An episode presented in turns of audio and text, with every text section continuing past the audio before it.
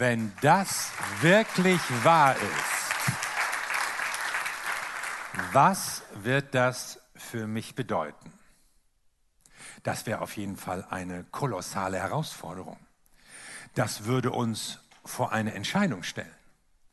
Das würde uns vor die Wahl stellen, wie wir uns zu Jesus Christus stellen.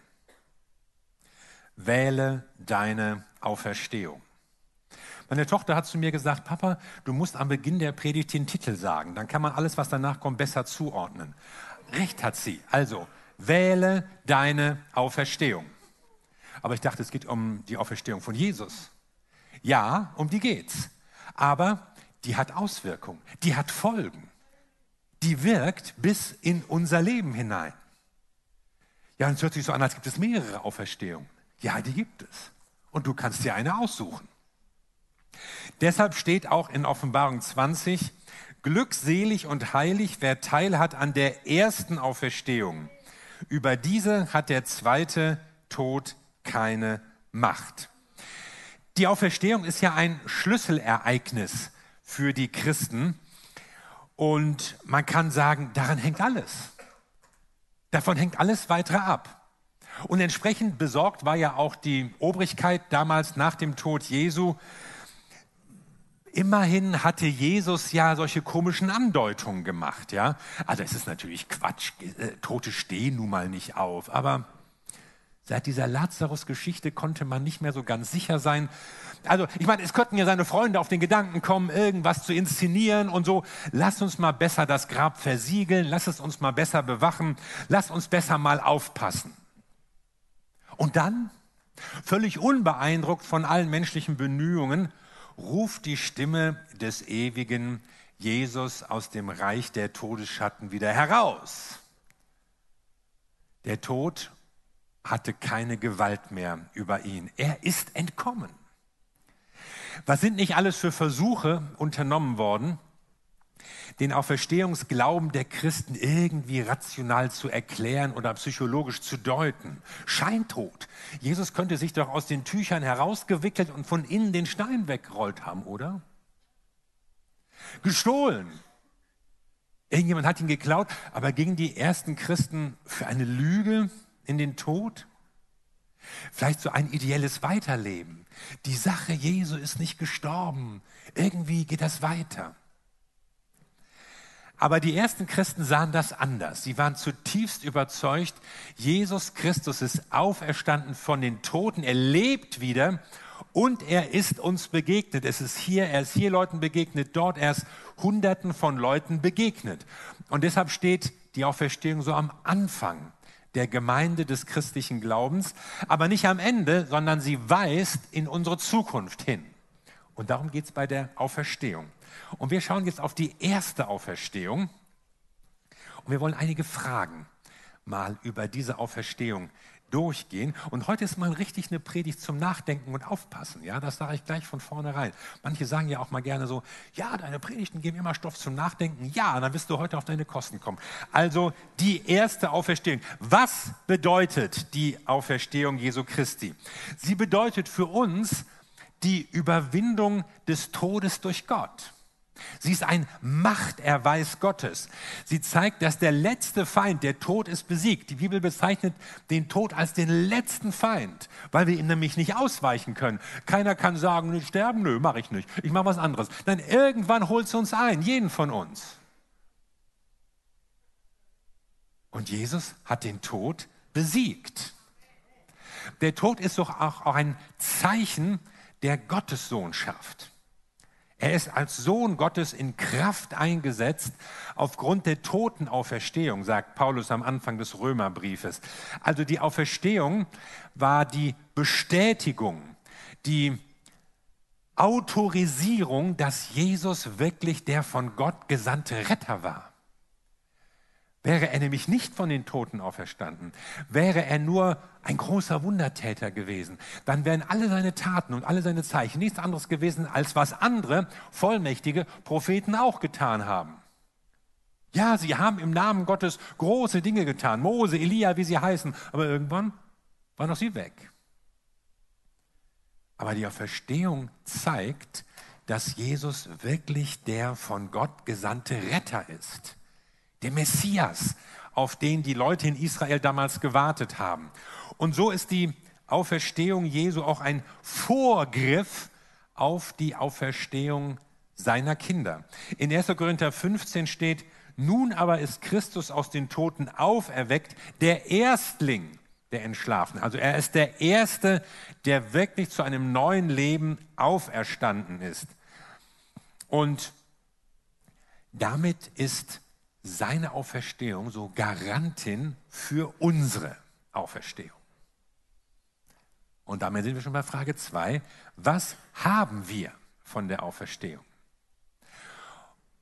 Und was die Bibel an dieser Stelle aufzählt, ist zunächst mal die Rechtfertigung. Du bist gerecht gesprochen durch Gott. In Römer 4 steht, er ist um unserer Rechtfertigung willen auferweckt worden. Also das ist die juristische Seite. Du bist gerecht gesprochen. Das bedeutet, Gott rechnet dir dein Fehlverhalten, deine Sünden, deine Irrtümer nicht mehr an. Also wer in der Lage ist, einen aus dem Totenreich herauszuholen, der wird auch mit dem Problem der Sünde fertig. Der wird auch mit dem Problem des Bösen in unserem Leben fertig, sogar mit dem Bösen auf dieser Welt. Und dann spricht die Bibel auch von einem neuen Leben. Wir haben neues Leben durch die Auferstehung von Jesus Christus. Wie Christus aus den Toten auferweckt worden ist durch die Herrlichkeit des Vaters, so sollen wir auch in der Neuheit des Lebens wandeln. Also wir haben neues Leben, weil Jesus von den Toten auferstanden ist. Wir hätten es nicht. Wenn wir nur den Jesus hätten, der uns tolle Gleichnisse erzählt hätte, perfekte Weisheitslehre vermittelt, tolle Anweisungen und Lebensregeln, das, das wäre alles nicht schlecht. Wir würden uns Mühe geben, wir würden uns anstrengen und wieder versagen. Wir würden es nochmal versuchen und dann enttäuscht werden. Aber weil er auferstanden ist, weil er eben nicht nur ein Lehrer oder ein Weisheitsverkündiger war, deshalb können wir in der Kraft seiner Auferstehung wandeln. Das ist die Überzeugung, die das Neue Testament durchzieht. Also ohne Auferstehung Christi keine Erneuerung des Lebens, keine Überwindung der Sünde, kein Sieg über das Böse, keine Chance, die Dinge loszuwerden, die uns ja selbst so quälen. Ja, das Böse macht uns ja selbst manchmal Mühe. Aber Auferstehungsleben heißt nicht Sündenunfähigkeit, so als könnten wir gar nicht mehr sündigen, sondern wir sind weiterhin herausgefordert, auch gegen unsere alte Natur anzukämpfen. Paulus sagt ja mal, haltet euch für tot. Ihr seid für die Sünde gestorben. Sie hat kein Recht mehr, aber es liegt trotzdem an unserer Entscheidung. Wir sind nicht mehr Sklave der Sünde, aber wir müssen uns trotzdem für das Gute entscheiden. Es ist nicht so, dass wir unfähig sind, das Böse zu tun. Es ist auch nicht so, dass wir durch dieses neue Leben schon unsterblich werden, schon ein Auferstehungsleib hätten, auch ewige Gesundheit. Das wäre schön. Aber nein, du wirst sterben. Irgendwann ist Schluss. Jeder von uns. Aber die Bibel spricht von einem neuen Leben, in dem wir schon Anteil haben an dem Auferstehungsleben von Jesus. Du sagst vielleicht, ja, sterben ist eigentlich doof, Pech. Nein, ich sage dir ein Glück. Denn wenn wir nicht sterben könnten, dann würden wir ja in unserem sündigen Zustand, in unserer Verlorenheit immer existieren müssen. Aber weil wir sterbensfähig sind, deshalb konnte Jesus Christus an unserer Stelle sterben, konnte unseren Tod auf sich nehmen und wir können zu einem neuen Leben auferstehen. Das ist also die Chance. Nicht auszudenken, wenn es mit uns so ewig weiterginge. Aber wir haben die Möglichkeit, durch ein neues Leben mit Jesus in Gemeinschaft mit ihm zu leben. Also dieses Auferstehungsleben ist also ein Vorgriff auf das Leben, das Jesus uns bereitet hat, auch in der jenseitigen Welt. Und wir leben im Glauben nicht mehr unser Leben. Wir leben das Leben, das Jesus uns schenkt. Und deshalb sind wir nicht mehr gezwungen, das Böse zu tun. sondern wir können ein Leben führen nach Gottes Willen, weil er in uns lebt. Nur deshalb. Nicht, weil du dir vor das vornimmst, nicht, weil du so entschlossen bist, nicht, weil du ein Meister in Disziplin bist, sondern weil du Anteil hast an dem neuen Leben von Jesus Christus. Also wir entscheiden, so sagt es Paulus mal, wir entscheiden, wem wir unser Leben zur Verfügung stellen. Stellst du dich der Sünde zur Verfügung oder stellst du dich der Gerechtigkeit zur Verfügung? Das ist wieder mal eine Wahl, vor der wir stehen. Und so ist für die Menschen, die damals diese Texte in der Bibel aufgeschrieben haben, war diese Erkenntnis klar, wir haben Teil an einem neuen Leben mit Jesus, damit auch Teil an der zukünftigen Auferstehung, an der neuen Welt Gottes, auf die wir uns alle freuen dürfen. Dritte Frage, wer wird auferstehen? Auferstehen werden die Menschen, die an Jesus Christus glauben, die ihr Leben mit ihm verbunden haben. Egal, ob sie noch leben zu dem Zeitpunkt oder ob sie schon gestorben sind, sondern sie werden auferstehen zu einem neuen Leben. Und es ist auch eine Sehnsucht. Wenn ich Paulus lese, Paulus sagt, ich möchte irgendwie hingelangen zur Auferstehung aus den Toten.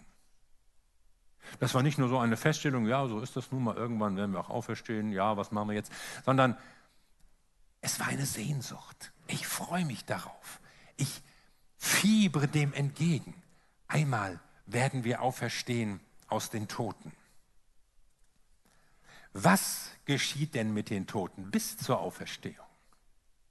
Ja, du dachtest, du kommst in den Himmel, oder? Das ist aber gar nicht so. Jesus sagt zu dem berühmten Schächer am Kreuz, oh, erste Enttäuschung.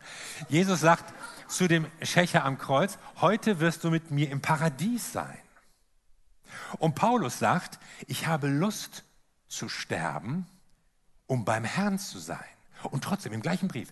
Und trotzdem schreibt er in dem gleichen Brief, ich will hingelangen zur Auferstehung. Also was hier beschrieben wird in eigentlich wenigen Andeutungen, ist so eine Art Zwischenzustand. Wir sind mit unserem Tod noch nicht gleich am Ziel oder am finalen Erlösungsort, sondern es scheint so eine Art Zwischenland zu geben, indem wir auf die Auferstehung warten. Das ist das Ziel. Also es geht der Bibel eben nicht nur um eine schwebende Existenz unserer Seele in irgendwelchen jenseitigen Sphären, sondern sie spricht von einer Auferstehung, von einer Wiederherstellung des Leibes, von einer neuen Welt, in der wir sein werden. Und jetzt die Frage, wann kommt die Auferstehung? Und das möchten wir natürlich alle gerne wissen. Und die Antwort lautet, wir wissen es nicht. Die Auferstehung ist auf jeden Fall verbunden mit der Wiederkunft Jesu und eine ganze Reihe von Stellen sprechen davon, dass Jesus sichtbar wieder auf der Erde erscheinen wird, um seine gute Herrschaft aufzurichten. Und manche Stellen sprechen auch davon, dass er seine Gemeinde vorher schon zu sich holen wird, weg von dieser Erde. Aber auf jeden Fall geht es immer darum, dass Jesus Christus erscheinen wird und die Leitung dieser Erde, die Herrschaft auf dieser Erde übernehmen wird und eigentlich die Dinge hier ganz neu ordnen und gestalten wird. Aber wann das ist, von jenem Tag aber und jener Stunde weiß niemand, auch nicht die Engel in den Himmeln, auch nicht der Sohn, sondern der Vater allein. Schade. Und manche haben ja gesagt, ja, da steht ja weder Tag noch Stunde. Aber das Jahr können wir berechnen. Vielleicht sogar den Monat herausfinden. Ich glaube, dass Jesus mit dieser Redewendung deutlich machen will, ihr wisst es nicht. Und ihr sollt auch gar nicht versuchen, das rauszufinden. Denn die Botschaft von Jesus ist ja, wir sollen alle Zeit bereit sein. Wir sollen ja unseren Auftrag erfüllen. Wenn wir wüssten, ja, der Herr kommt 2025 wieder, oh, da habe ich noch zwei Jahre Zeit, kann ich noch alles Mögliche machen. Und dann irgendwie, wenn er dann kommt, dann mache ich so ein bisschen äh, mehr auf heilig und so. Und dann höre ich auch auf mit dem Rauchen und mit diesem und jenem und allem und so. Und bis da, nein, wir sollen eigentlich immer bereit sein. Deshalb spricht die Bibel auch in solchen Vergleichen wie, der Tag kommt wie ein Dieb in der Nacht. Oder wie die Geburtswehen über eine Schwangere kommen. Also ein Dieb, wir wissen ja nicht, wann die Diebe kommen. Ich meine, das wäre wär nicht schlecht. Ja? Wenn wir wüssten, der Bankdirektor wüsste, der Juwelier, du, wenn du wüsstest, dann kommt der. Dann sitzt du mit einem Baseballschläger hinter dem Kellerfenster und, und es passiert nicht viel. Also bei dir, bei ihm schon. Aber du weißt es nicht. Bei den Wehen ist es ein bisschen anders, da ahnt man schon, ja, irgendwie und so, bald geht's ja los, aber es kommt immer unpassend. Ja, ich erinnere mich an solches, ja, du lachst, ich erinnere mich an solche Szenen, ja. Ich schlafe da friedlich im Bett, plötzlich kommt die Hand so rüber, hey, und dann, sie sagte dann so einen Spitznamen, äh, den ich jetzt hier nicht wiederhole, es geht los, wir müssen los. Nein, sage ich. Und, und nicht nur, weil es, weil es mitten in der Nacht war, sondern am nächsten Tag war die Beerdigungsfeier von unserem langjährigen Hauptpastor Siegfried Orzichowski. Ich sage, ich kann jetzt nicht. Ich meine, ich muss da Klavier spielen, ich habe da einen Gesangsbeitrag, ich singe da mit dem Chor. Ich, ich kann jetzt nicht äh, irgendwie da im Kreissaal rumhocken. Halt doch rein! Nein! Wenn die Wehen losgehen, geht's los. Ob es dir passt oder nicht. Es wird überraschend sein. Und Jesus warnt vor einer Sorglosigkeit irgendwann, Sankt Nimmerleinstag. Ich meine, solche Leute gab es schon im Neuen Testament, ja? Diese sagten, ja, der Herr, und so habt ihr schon lange erzählt, passiert nichts. Nee, nee. Eines Tages wird es kommen. Aber hoffentlich sind wir bereit. Wir wissen den Zeitpunkt nicht, aber wir sind hoffentlich auf das Ereignis eingestellt. Was geschieht nun bei der Auferstehung? Wir werden einen neuen Leib bekommen, einen Auferstehungsleib, der auch nicht mehr dem Verfall unterworfen ist, wie das bei normalen Körpern ja bekanntlich ist, sondern es ist eine Neuschöpfung für Gottes neue Welt. Es geht also auch um die Auferweckung des ganzen Menschen, nicht nur um die Unsterblichkeit der Seele, wie man manchmal so denkt. Die Unsterblichkeit der Seele ist ja eigentlich eine Idee aus der Philosophie, aus der platonischen Philosophie. Die Seele gehört so in die Lichtwelt und sie ist leider in dem Kerker des Leibes eingeschlossen und muss sich daraus nach Möglichkeit wieder lösen und dann zurückkehren, wo sie hinkommt. Also ein ganz starker Geist- und Leibdualismus durchzieht die platonische Philosophie, hat auch zum Teil christliche Strömungen geprägt, aber die Bibel selbst Sie spricht von der Auferstehung des Leibes. Sie spricht von der Einheit des Menschen nach Geist, Seele und Leib und eben nicht nur von körperlosen Geistern oder Seelen, die irgendwann im Jenseits sind, sondern von einer Neuschöpfung, einem neuen Leib in einer neuen Welt, wo der Mensch in seiner Ganzheit, wie Gott ihn gedacht und geschaffen und sich gewünscht hat, eben leben wird in der Gemeinschaft mit Gott. Das ist die Aussicht. Und was geschieht nach der Auferstehung? Und hier spricht die Bibel auch wieder in verschiedenen Bildern, zum Beispiel von einem Preisgericht. In 2. Korinther steht, dann einmal werden wir uns alle vor Christus als unserem Richter verantworten müssen. Dann wird jeder das bekommen, was er für sein Tun auf dieser Erde verdient hat, mag es gut oder schlecht gewesen sein. Und in 1. Korinther 3, so wird das Werk eines jeden offenbar werden, denn der Tag wird es klar machen, weil er in Feuer offenbart wird. Und wie das Werk eines jeden beschaffen ist, das wird das Feuer erweisen. Wenn jemandes Werk bleiben wird, das er darauf gebaut hat, so wird er Lohn empfangen. Wenn jemandes Werk verbrennen wird, so wird er Schaden leiden. Er selbst aber wird gerettet werden durch so wie durchs Feuer. Also Paulus hat hier so eine metallurgische Szene vor Augen. Ja, was macht man, wenn man Edelmetall gewinnen will? Das Gold oder so, das liegt ja nicht so in großen Klumpen irgendwo rum, sondern man muss das aus anderen Metallen oder Erden heraus läutern. Und das geschieht durch Hitze. Und dann zieht man irgendwie die anderen Stoffe und Elemente und den ganzen Dreck und so ab. Und am Ende bleibt dann das reine Gold übrig. Und damit zeigt Paulus, es gibt Dinge in unserem Leben, die sind im Hinblick auf die Ewigkeit völlig unwichtig, völlig belanglos. Da hast du dich eingesetzt, da hast du dir Mühe gegeben, da hast du Energie reingesteckt. Aber es zählt gar nicht vor dem allmächtigen Gott. Und das sind die Sachen, die irgendwie dann in diesem Feuer verbrennen werden, verdampfen werden. All das Materielle, das uns so viel bedeutet, Teil unseres Lebens geworden ist, worauf wir meinen, gar nicht mehr verzichten zu können. Ja, von dem wir auch glauben, dass es uns zusteht. Nicht zuletzt, weil der Herr ja gut ist zu mir. Ist er auch. Aber vergessen wir nicht, es gehört uns nicht.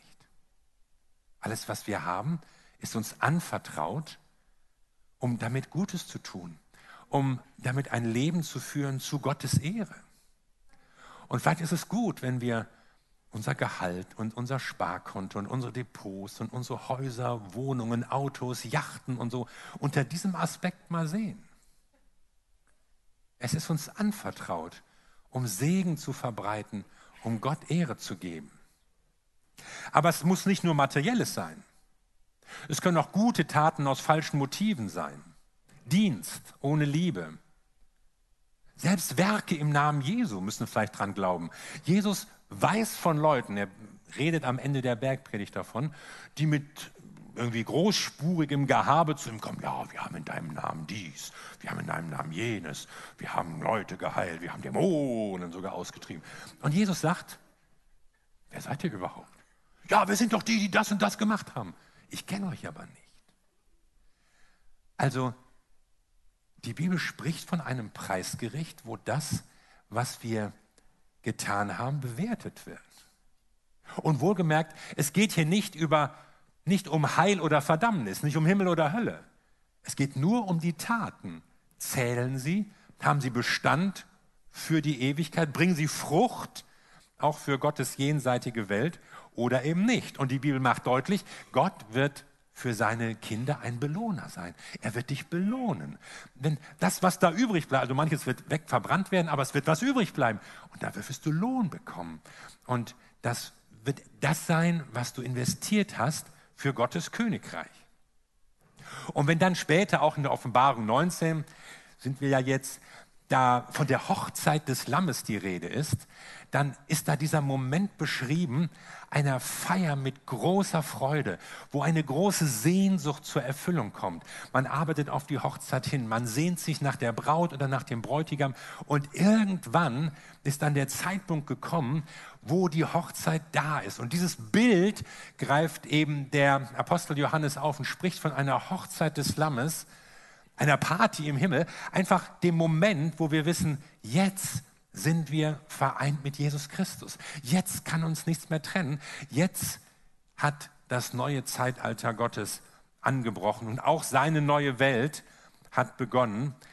Und wie gesagt, Gott schafft eine neue Welt. Er sagt damit eine ja, ein Ja zur Natur, ein Ja zur Schöpfung, sondern er, stell, er stellt insgesamt etwas Neues wieder her. Und das Merkmal dieser Welt wird sein, dass wir in Gottes Gegenwart leben, in seiner Nähe.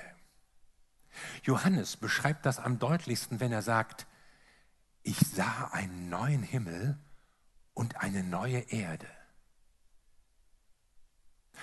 Und Petrus spricht auch davon, wir warten aber auf einen neuen Himmel und eine neue Erde, auf welcher Gerechtigkeit wohnt. Und Paulus scheint förmlich nach Worten zu ringen und gar nicht genau zu wissen, also was kein Auge gesehen und kein Ohr gehört hat, was in keines Menschen Herz gekommen ist, das hat Gott denen bereitet, die ihn lieben. Der weiß gar nicht, was er sagen soll. Mensch, Paulus, du konntest doch sonst seitenweise Briefe diktieren. Aber nee, aber ich, ich kann es gar nicht beschreiben. Also wenn du dir irgendetwas ausmalst, irgendein idealer Zustand, ich garantiere dir, Gottes neue Welt wird besser sein. Es übersteigt unsere Vorstellung, was Gott vorbereitet hat. Es wird alles weit übertreffen. Eine Welt ohne Sünde, ohne Krankheit, ohne das Böse, ohne alles, was uns einschränkt, was uns das Leben mühevoll macht. Es ist ein neues Leben. Und deshalb sagt ja auch die Bibel, glückselig, wer teilhat an der ersten Auferstehung. Und du kannst teilhaben durch Glauben, indem du Jesus Christus dein Leben gibst, indem du ihm dein Leben anvertraust, indem du auch ihn um Vergebung bittest, weil du weißt, na, alleine kann ich nicht bestehen vor Gott. Aber ich kann Jesus mein Leben geben. Und aus seiner Liebe und seiner Gnade wird er mich erneuern.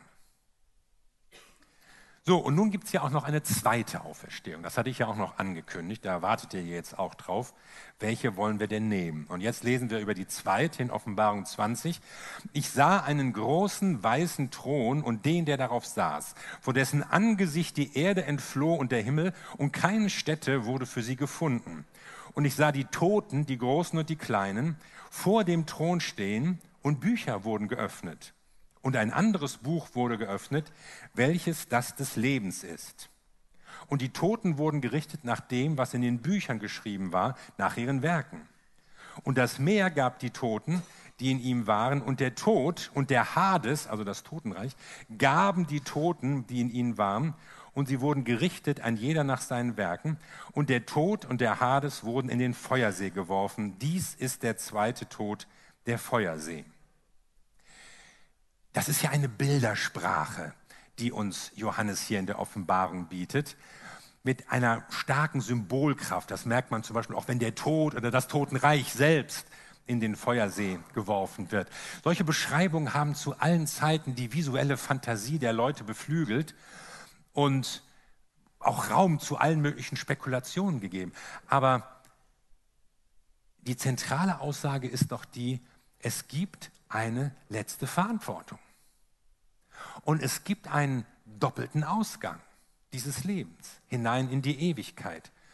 Und deshalb ist die Rede von der zweiten Auferstehung. Und das ist eben eine Auferstehung zum Gericht. Steht auch ein anderes Wort, nämlich Tronos. Und vorher bei dem Preisgericht stand das Wort Bäma. Also es ist ein anderes Wort, was deutlich macht, es ist hier von zwei verschiedenen Ereignissen die Rede.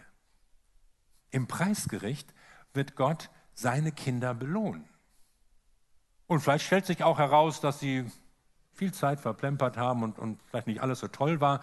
Aber da geht es nicht um Rettung. Da geht es nur um den Lohn.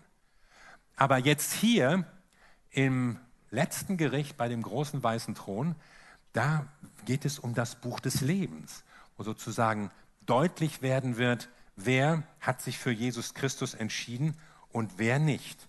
Und diesen zweiten Tod, den sollte man sich auch nicht zu äh, fantasievoll als äh, bildhaftes Ereignis und so ausmalen, sondern es geht eigentlich darum, bin ich getrennt von Gott oder nicht? Habe ich Gemeinschaft mit Gott oder nicht? Manche machen sich ja auch lustig über solche Sachen wie Feuersee oder Hölle und dann gehen dann irgendwelche so Bilder auf, die man dann gleich so als mittelalterlich abqualifiziert und ja, wie tief ist die Hölle eigentlich und wie heiß ist es da und sowas. Es geht um einen Zustand der Trennung von Gott. Man ist abgeschnitten von allem, was Liebe, Güte, Barmherzigkeit, Schönheit ist. Es geht also mehr um einen Zustand als um einen Ort, der sich irgendwo befindet oder irgendwo lokalisiert werden könnte. Der Kerngedanke ist, es gibt ewige Gemeinschaft mit Gott. Dazu bist du berufen, dazu bist du geschaffen, da will Gott dich haben. Aber wer das nicht will, der ist eben abgeschnitten von dieser Gemeinschaft.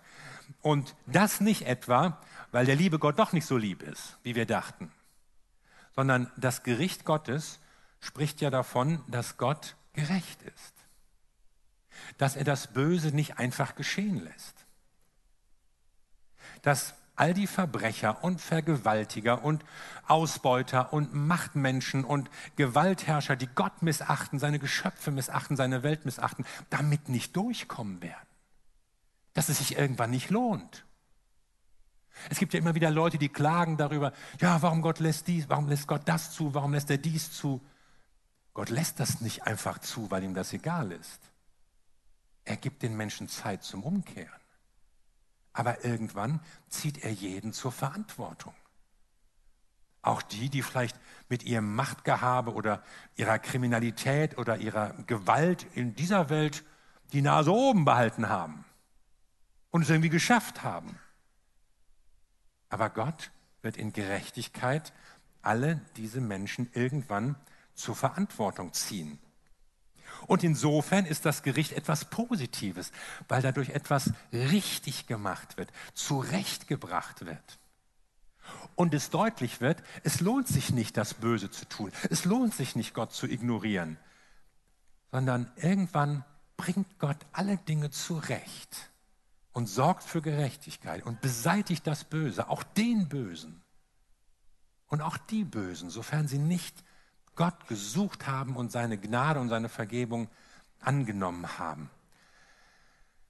Aber das ist ja nicht das, was Gott für dich geplant hat, das Gericht. Was er geplant hat, ist ja Vergebung, ist ja die neue Welt, ist ja die erste Auferstehung, die dich in Gottes Gemeinschaft bringt. Jesus hat Folgendes gesagt, wenn ihr mal in Johannes 5 nachlest.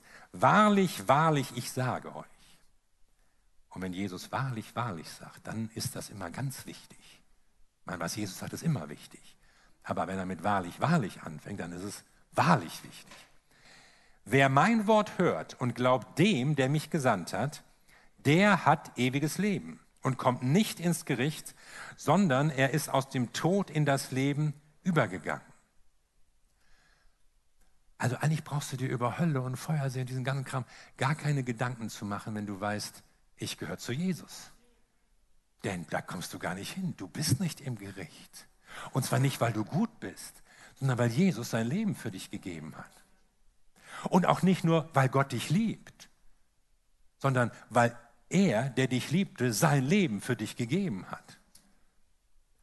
Und deshalb kannst du dich darauf freuen, dass auf dich ein Leben in der Gemeinschaft Gottes wartet und eben nicht das Gericht. Du bist für den Himmel berufen und deshalb ist uns das so wichtig. Deshalb reden wir auch, sprechen auch Sünde an und das, was sie an Zerstörung im Leben von Menschen ausrichtet und laden ein, eine Entscheidung für Jesus zu treffen. Wähle deine Auferstehung.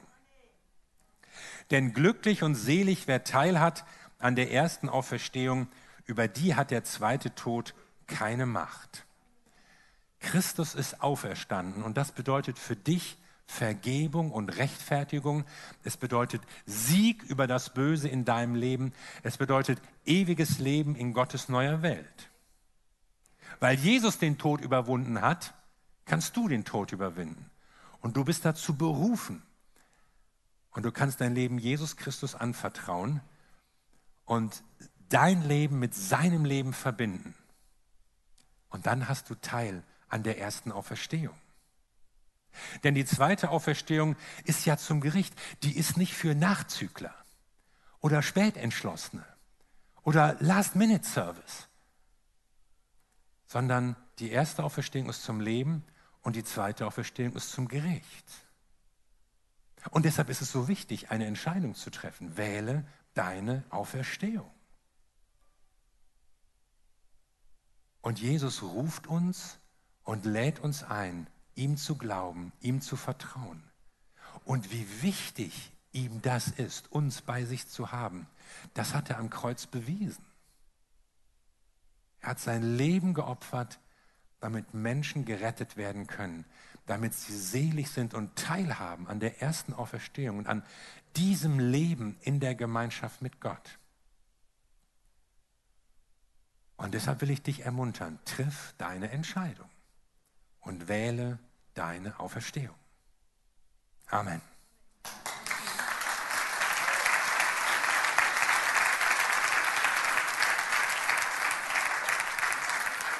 Lass uns zusammen beten.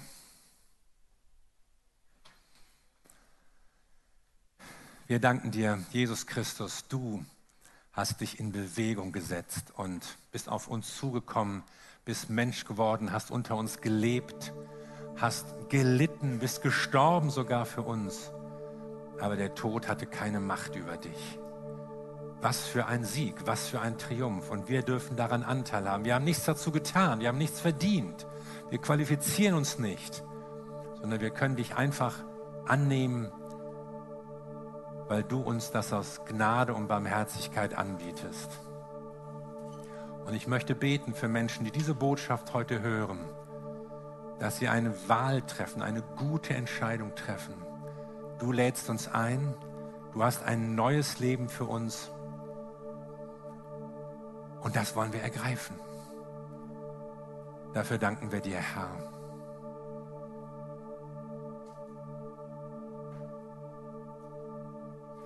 Und ich fände es gut, wenn wir jetzt so einige Momente des Nachdenkens, auch des Betens haben.